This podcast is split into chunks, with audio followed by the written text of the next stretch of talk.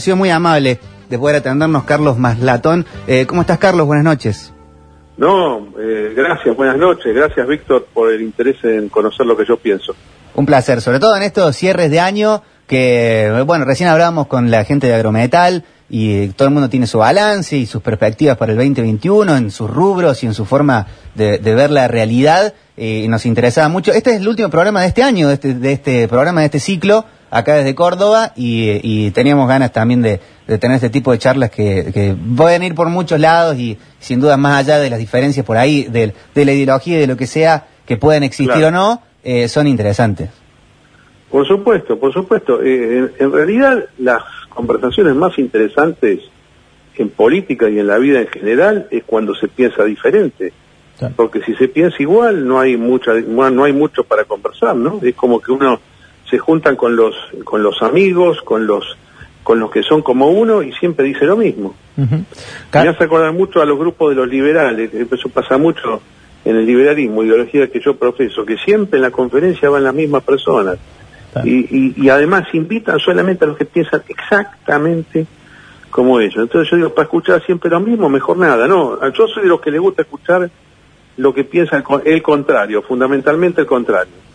Bueno, de hecho muchas veces en, en tus en, en, tus redes en general, que, que, escribís mucho y tenés muchos seguidores, eh, se genera esa como contraposición y que por ahí deja, eh, quedan muchos en offside que te siguen desde o del liberalismo o desde algún sector de, del, del, macrismo o del antiperonismo, cuando tenés eh, eh, alguna visión eh, de, de, coincidencia con algún sector del peronismo o de críticas a, claro. al gobierno anterior, sin dejar de criticar el actual y que mucha gente que te sigue dice, che, pero ¿qué pasó con Carlos?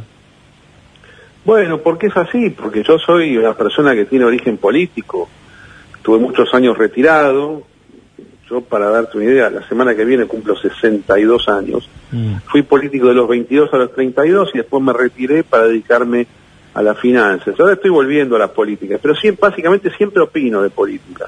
Siempre opino y desde, eh, no necesariamente desde la doctrina ideológica, sino lo que yo pretendo que sea desde el realismo político. Y eso implica el análisis del poder y implica también analizar el que gobierna o el que critica de, la oposición, ver realmente a qué se corresponde lo que está diciendo, porque no hay una una exactitud, no es, no es perfecto la ideología que uno teóricamente lleva con lo que hace. Muchas veces gente profesa una ideología y hace una cosa distinta, y otras veces tiene una ideología que supuestamente es la que tiene que hacer el, el gobierno del cual forma parte y hace todo lo contrario, ¿no? Uh -huh. Así que hay que estar muy abierto en este sentido y muy eh, proclive a analizar realidades y no teorías. Carlos, eh, ¿cómo te va? Roberto Carqueve te habla y en este programa que habla de, de, de, negocios te saco un ratito de ahí porque hoy a un bitcoinero está de fiesta. ¿Qué pasó? Bueno, con, hoy con tocamos, esta... claro, lo que pasa es que el bitcoin, viste, ya lleva 12 años, tuvo eh, una etapa inicial allá por el año 2012, 13, 14, 15, que era solamente un producto raro para tecnológicos. Uh -huh. Los 2016 y 17 fue más para gente financiera del capital aventurero. Y después vinieron tres años de lateralización y del mercado bajista, entonces muchos lo dieron por terminado, los reguladores, los gobiernos, eh, las finanzas tradicionales. Pero bueno, nosotros siempre pensamos que esto iba a definir al alza, y lo que pasó este año, a partir de marzo, este gran año para el Bitcoin y el resulta que esta semana lo que vimos es máximo histórico, es decir, superamos el nivel de casi 20.000 de hace tres años uh -huh. y eh, lo superamos con, sensiblemente. ¿eh? Hoy tocamos 23.777 dólares por Bitcoin, en este momento está 1.000 dólares abajo del máximo, 22.725, pero muy bien técnicamente, desplegando sus ondas al alza y sus correcciones y mostrando que es una moneda independiente de cualquier gobierno, que tiene su sistema de auto de autorregulación. Y yo estaba sacando la cuenta, saqué la cuenta cuántos dólares físicos hay en el mundo, ¿no? Los, los físicos, no los no los que están en los depósitos, que son mucho más que los físicos. Pero los físicos hay, para darte una idea, 1,7 billones. Y recién saqué cuántos, cuánto es la capitalización de mercado del Bitcoin, y podés creer que es la cuarta parte de la cantidad de dólares que hay. O sea, los bitcoins circulantes en el mundo, creados, mejor dicho, no circulantes, ya son un cuarto de los dólares que hay en el mundo. Y cuando el bitcoin llega a 95 mil, que yo creo que va a llegar a 95 mil dólares y más todavía, van a valer tanto los bitcoins como todos los dólares que hay en el mundo.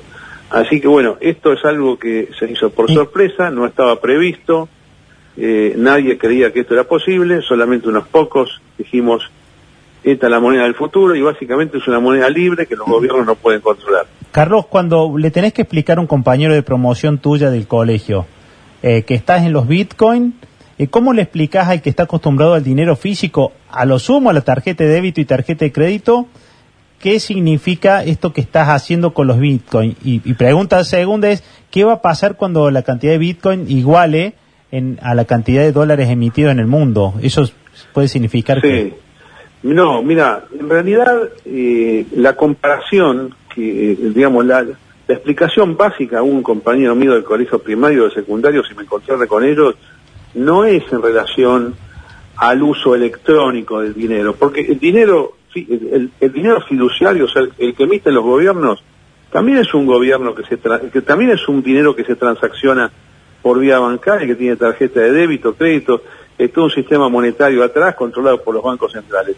La nota distintiva del Bitcoin no es su parte online, no es su parte digital, sino es el hecho de que el programa monetario del Bitcoin no lo definió un gobierno y no lo puede controlar un gobierno y además tampoco lo puede cambiar eh, los que desarrollan esta red, los que llevan a cabo las transacciones en esta red, tampoco lo pueden modificar porque, te cuento, desde el día que se inició el Bitcoin se dijo que iba a haber en total, desde el día 1 hasta el fin de los tiempos, nada más que 21 millones de Bitcoins.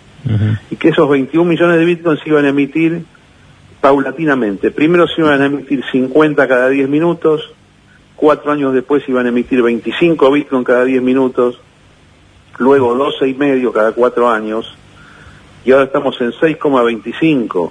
O sea que cada cuatro años se divide en la mitad la cantidad de Bitcoin que se expanden en cada hora, de forma tal que ya está impreso, impreso entre comillas, el 88% de todos los Bitcoin que se van a emitir, y lo que faltan emitirse se van a emitir desde ahora hasta el año 2140, con lo cual la nota distintiva también es que es un producto escaso. En lugar de ser un producto abundante como la moneda que fabrican y falsifican los gobiernos a su propia voluntad, es una moneda escasa. Y la escasez es uno de los condicionantes el valor de las cosas. La abundancia hace que las cosas sean más baratas. La escasez hace que sean más caras. La escasez y la utilidad te dan el precio de las cosas. Bueno, la, la utilidad no sabemos nosotros, pero sí sabemos que es un bien escaso el Bitcoin y que encontrándose de, utilidad para transaccionar y para eh, no, no sufrir los controles directos de los gobiernos, bueno, hay demanda. Y la demanda lleva a que en este momento valga, como te dije recién, 22.700 dólares. Es algo, es un número impresionante, aunque yo lo tenía previsto que íbamos a llegar acá, eh, y a mí no me sorprendió nada. Es más, hace dos meses yo escribí que el rally que se venía iba a llegar a 23.777 dólares. Y uno siempre que hace, hace proyección financiera, la hace por aproximación, pero hoy dio justo, hoy tocó la mañana 23.777 dólares y de ahí empezó a retroceder levemente, que es correcto que retroceda. Así que bueno, esto tiene características únicas, ¿eh? como sistema monetario tiene características únicas, hay muchas personas y muchos dirigentes y muchos millonarios y reguladores y políticos que todavía no advirtieron de qué se trata la cosa. Algunos siguen despreciándolo, pero bueno, la realidad están los precios muchas veces y estamos frente a la comprobación efectiva de que esto sirve.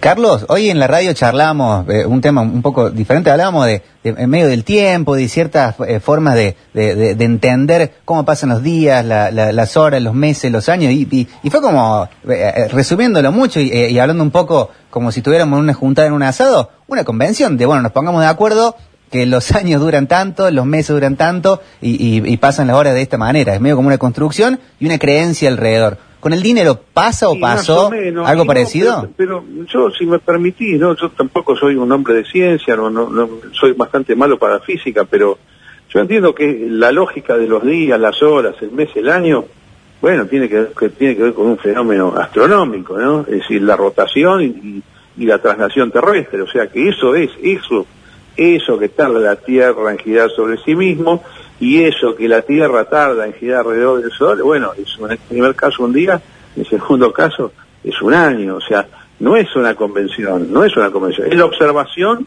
de algo que existe, que el hombre lo vio desde la misma prehistoria, ¿no? Desde que pudo ubicarse en donde estaba. Eh, el, dinero es, es, es, algo diferente. El dinero eh, eh, es cierto que es una convención, pero tiene elementos lógicos y elementos psicológicos. El dinero existe porque es mucho más fácil transaccionar con algún bien, con algún objeto o con algún bien digital al cual todos valoren por su escasez que andar eh, haciendo trueque. Es decir, el dinero es una superación del trueque de las primeras civilizaciones humanas, porque no se podían fraccionar los objetos sujetos al trueque, por eso surge el dinero. Entonces, bueno, pasamos por un montón de eh, factores en la historia de la moneda. Primero era eh, el oro, el oro era la moneda, pero como era difícil trasladarlo, eh, bueno, primero se empezaron a hacer monedas, pero después empezó, se empezaron a, emitir certificados contra el oro que un individuo, un banco, una institución guardaba en, en una, como si fuera en una, en una caja de depósitos lo que ocurrió es que ese individuo empezó a falsificar, empezó a emitir más certificados, porque son al portador y nominados de las reservas que tenía. Entonces ahí vinieron las primeras quiebras, ¿eh? las primeras quiebras de los banqueros en la Edad Media. Y después el, Estado estatizó estos sistemas monetarios basados en una reserva real, oro y plata, y bueno, en un tiempo cumplió, y después lo que hizo fue hacer lo mismo que hacían los privados, o sea, falsificar moneda. Y, acto seguido, en un momento que ya no pudieron falsificar más y que, y que no había ninguna relación entre el oro y la moneda circulante, dije, bueno, la moneda circulante no es más convertible por oro. Ahora es un papel que vale porque yo digo que vale. Hmm. Y yo lo expando y lo contraigo todo lo que se me da la gana y uso este dinero para financiar el gasto público y para hacer salvataje bancario y para dar subsidios para lo que yo quiera. Pues yo soy el Estado y hago lo que quiero. Bueno, lo que nadie previó es que mientras el Estado estaba abusando de esta metodología de endeudamiento y de falsificación monetaria, estoy hablando del año reciente, del 2008-2009, algunos estaban creando en privado esto que es el Bitcoin, que es como si fuese la superación de todos los sistemas monetarios anteriores de la historia. Y no estaba dicho que iba, que iba a funcionar, que iba a tener éxito. El éxito se lo está dando la demanda, que es probablemente lo que vos llamás la convención de ponernos de acuerdo. Pero esa convención no vino de una convención formal, vino de personas una tras otra que se que fueron valorando el producto. Y así es como hoy vos podés decir, no, esto tiene aceptación, cotiza en el mercado y guarda que vale bastante dinero. Vale 17 mil dólares un Bitcoin, ¿no? Eh, obviamente, eh, eh, quizás algún oyente no sepa, pero el Bitcoin también es fraccionable. Se puede fraccionar hasta en una 100 millonésima parte. La 100 millonésima parte se llama Satoshi. ¿Eh? O sea, 100 eh, millonésimos, ¿sabes lo que es? Es el octavo dígito después de la coma. Mira. Eh, en esta en esta cuestión cuando empieza a tomar valor, ¿cómo se va a evitar que los gobiernos no quieran generar un Bitcoin, su propia moneda o emitir, si esto va para hay allá? Muchos, hay muchos que están tratando de hacerlo. Ajá. el gobierno de Venezuela trató de hacerlo y fracasó. El gobierno de China comunista eh, también está tratando de hacerlo y hay una hay varios artículos de, digamos del Banco Internacional de Basilea, del Fondo Monetario, que están pensando en una moneda digital para los gobiernos. Pero yo te voy a eh, te voy a decir algo que, que es como un anticipo. Esa moneda digital de los gobiernos va a fracasar. Ajá. Absolutamente va, va a fracasar, porque la gente se va a sentir controlada en sus movimientos. Vos fijate que una cosa es que yo vaya con moneda innominada, pesos argentinos, los billetes, y pague con billetes, que los creó el gobierno, pero yo los puedo hacer circular como a mí se me da la gana mientras no, mientras el gobierno no se dé cuenta. Pero si todo eso no existiese y estuviesen, hubiesen sido solo movimientos bancarios, el gobierno sabría, sabría absolutamente cuánto tengo, cuánto gasto, por dónde anduve y con quién estuve. Y eso se parece bastante a la esclavitud. Eh, eh. Como el hombre no quiere ser esclavo, como el hombre no quiere ser esclavo, yo digo que va a rechazar esas monedas digitales gubernamentales. Pero además hay algo más importante, que, que el Bitcoin se adelantó a esos planes. El Bitcoin le lleva 12 años de ventaja a estas ideas gubernamentales de hacer una moneda criptográfica digital estatal. Por eso te digo que le va a ganar de mano el Bitcoin. Y otra pregunta que vos me hiciste, probablemente en la tanda anterior, era qué va a pasar cuando la totalidad del valor de los Bitcoins sea similar o superior a la totalidad de los, de los dólares circulantes. Y bueno, eso va a ser una, una gran, grandísima noticia. Noticia económica del siglo va a ser eso. Y no falta mucho para ese momento, ¿eh? no falta mucho, y yo creo que va a causar terror y pánico. Porque hay un montón de gente que todavía no, no lo ha descubierto, decir, pero ¿cómo puede ser esto? ¿Y, ¿Y, quién, ¿Y quién la permite? No la permite nadie, y no la tiene que permitir nadie. ¿Te das cuenta? Yo a veces veo proyectos, diputados, senadores en Argentina, regulación de las criptomonedas, y yo me río cuando los leo, y con varios me eh, encontró personalmente. Yo digo, pero ¿y ustedes de dónde sacaron que tienen que regular esto? No, pero ¿cómo el Estado no va a regular? ¿De dónde sacaron que lo pueden regular? Claro. A mí me gustaría regular, por ejemplo, que lo que hablamos recién, la, eh, la rotación de la Tierra y la traslación de la Tierra alrededor del Sol. Pero ¿cómo hago para regular eso? ¿Es lo que? Bueno, con el Bitcoin pasa lo mismo. Carlos, eh, no sé si hay alguna legislación o algún país ya lo ha podido acotar, pero si yo te comprara una conferencia a vos en Bitcoin, eso, esa, eso no, no tributaría, o sea, ¿alguien puede llegar a decir que, que es en negro? ¿Cómo arreglaríamos entre nosotros si yo te tuviera que contratar? es un problema de parte. Si vos me querés pagar a mí una conferencia, y yo te voy a decir, bueno, son, son tantos centavos de Bitcoin. Sí. Cuando supones un centavo de Bitcoin, que son 200, 200, 220, yo te doy una conferencia por 220 dólares, un centavo de Bitcoin, pero digamos... Eh, ¿Cómo te liquido el pago? Y, y... No, vos el pago me lo mandás de billetera a billetera, y esa billetera no, no, no está monitoreada por nadie. Ah. De billetera de cripto a billetera cripto. Claro. Ahora, también podemos agarrar y hacer una factura, ¿no? Pues sí, podemos hacer una factura. En la factura, teóricamente, según la FIPA, hay que poner, bueno, pagado con, con Bitcoin a tal precio del, del, del, peso del día de hoy. Y ahí ya viene todo el problema, ¿viste? De, esto, cómo probarlo, viene toda la intervención del Estado, viene qué tipo de cambio usaste para el peso dólar, ¿cuánto vale el, el dólar? ¿Vale 150 o vale 80? Todo un temita eso, ¿entendés? Entonces, ante tanta dificultad, lo más probable es que ese pago se haga en negro, se haga barrani, como, como llamamos nosotros, 100% barrani, si no se entera nadie. Entonces, si yo fuese del Estado, que no soy del Estado, pero puede que yo me dedico a la política ahora, y soy o ministro, presidente inclusive, bueno, yo esto lo trataría con otro cuidado, ¿no? Diciendo, ¿hace falta que yo regule la facturación de todo lo que existe? Es algo que hay que preguntarse, ¿no? Claro, ahora entiendo. Hasta el año 92 no era así. Vos, vos pagabas un, impuesto general, no tenía que emitir factura para, para cada gasto. En Estados Unidos mismo no hay que emitir factura para cada, no hay, no hay una máquina tiqueadora. Y uno va, uno agarra y dice, bueno, esto, eh, este comercio factura tanto, tanta ganancia, hace la cuenta, tiene, tiene que ser lógica. Claro. No se puede andar controlando cada detalle de la vida. Esto es lo que yo te quiero decir. Ahora entiendo el térmico, el término barránico que lo pones tan seguido. Yo decía. Barrani, Barrani es. Barrani. B-A-R-R-A-N-I. Quiere decir, a ver qué es negro. Negro. Negro fuera del control del Estado.